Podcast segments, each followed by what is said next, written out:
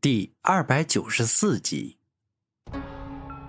可恶，老子可是连他妈半身精血都用上了，现在岂会有杀不了你的道理？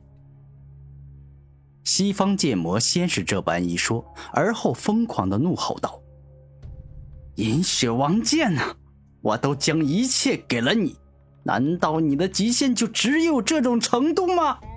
你不要太让我失望了。”当听到西方剑魔的这番话，银雪王剑上的血色越发浓烈，他宛若有意识，感到十分生气，于是爆发出了更为强大且凶猛的力量，宛若一头发狂的猛虎，更为的凶狠残暴。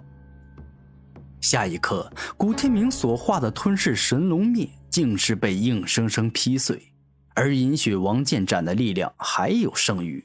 还能继续攻击古天明。危及生命之时，古天明两只手臂一起交叉在身前，抵挡残余的银血王剑斩之力。而在这一刻，古天明这一挡，两只手臂竟被都砍了下来，落到了地上。这着实有些血腥，更加有些凄惨与可怜。我赢了！西方剑魔露出得意的笑容，而后大步走向了古天明。谁说你赢了？不就是被斩断了两只手臂吗？只要我这两只手臂还在，我还能够凭借超凡者的强大再生力重新接上去。古天明说话间，整个人蹲下去，似乎要去让胳膊与断臂重新连在一起，然后恢复原状。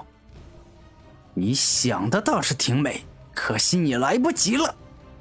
西方剑魔握着银血王剑，再一次砍了过来，这一次欲要一剑砍下古天明的头颅。惊天龙角。眼见西方剑魔一剑砍来，古天明猛然一脚踢出，挡住了对方凶猛的一砍。嘿，你还能挡得住我几招啊？没有了两只手臂的你，等同于没有了利爪与獠牙的猛虎，比小猫咪还要弱，根本不可能再挡得住我。一瞬间，西方剑魔突然脸色大变，难以置信的低头。看到两把锋利的吞噬战矛径直贯穿了他的肚子，将他肚子内的五脏六腑给吞噬了许多。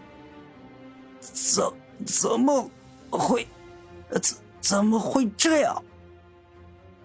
西方剑魔不愧是超凡者，纵然一身精血失去一半，内脏也被贯穿与吞噬了许多，但依旧在站着说话。唉。你很疑惑是吧？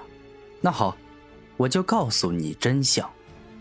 古天明露出自信的表情，操控贯穿西方剑魔的两把吞噬战矛回归到了自己身前，并且重新化作了两只手臂，自动与胳膊相连，瞬间恢复如初。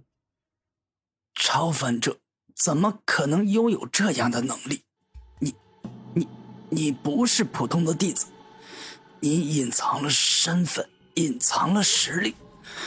原来你是个能够与准天骄，甚至能够与天骄相提并论的强者。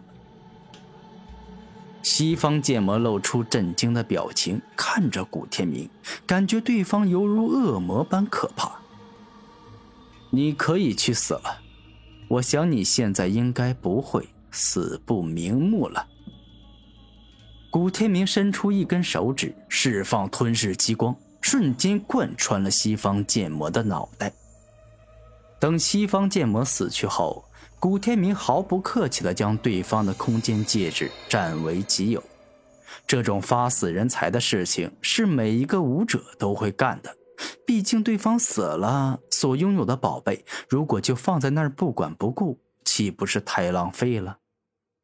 时光飞逝，岁月如梭，不知不觉又两个月过去了。找机缘，寻造化。古天明走着走着，再次拿出透视望远镜，而后开始向着四面八方不停的遥望观察。突然，古天明目光一亮，看到左方接近五万米的地方有着一头巨龙，且似乎有着一个人在与之战斗火拼。走过去看看。古天明嘴角一笑，便是飞速冲了过去。老实说，现在他已经感觉独角剑翼龙的力量无法满足自己了。所以，他要斩杀一头更为强大的巨龙，让自身从龙鳞境迈入更高的龙骨境。没过多久，古天明便是接近了目的地，而后他惊讶地发现，现在正与巨龙交战的竟是四大天骄之一的慕容寒月。而此刻，比看到慕容寒月更让古天明感到惊讶的是，那头巨龙居然把慕容寒月打伤了。且还是浑身流血、处于重伤的危险情况。这头是什么龙？怎么会这般厉害？我好像没有从他身上感受到王者境的气势压迫。而王者境下，除非是比天之骄子的天赋更为恐怕的生灵，否则灵力修为高达五十七级的慕容寒月怎么可能会败？古天明说话间，连忙取出灵兽录。根据对方的外貌特征查找了起来。这是一头浑身被风暴环绕的巨龙，外形似古代的恐龙。它身体好似高楼大厦一般，一双眼好似灯笼，一根手指比一个成年人还要粗大。不过此刻他身上的多片坚硬龙鳞破碎，出现数道修长且深入的伤痕。根据这灵兽录所记载。他名暴风巨龙，极为擅长风之道，是天生的暴风之子。但该族的老祖也才王者境修为，而他明显没有到达王者境。那他又怎么能够力压慕容寒月，将他重伤到这般地步呢？古天明感到十分疑惑，这里面一定有大问题。剑破苍穹。猛然，只见慕容寒月怒声一吼，双手共同握在了剑上，而后凶猛霸道、比之圆满剑士更为恐怖的剑意注入了自身武魂王者剑中，而后猛力向着暴风巨龙挥斩了过去。修为高达五十六级的暴风巨龙见状，右臂猛力一动，将自身强大的灵力以及极为刚猛霸道的肉身之力结合在一起。而后挥出了石破天惊的一爪，暴风碎裂爪。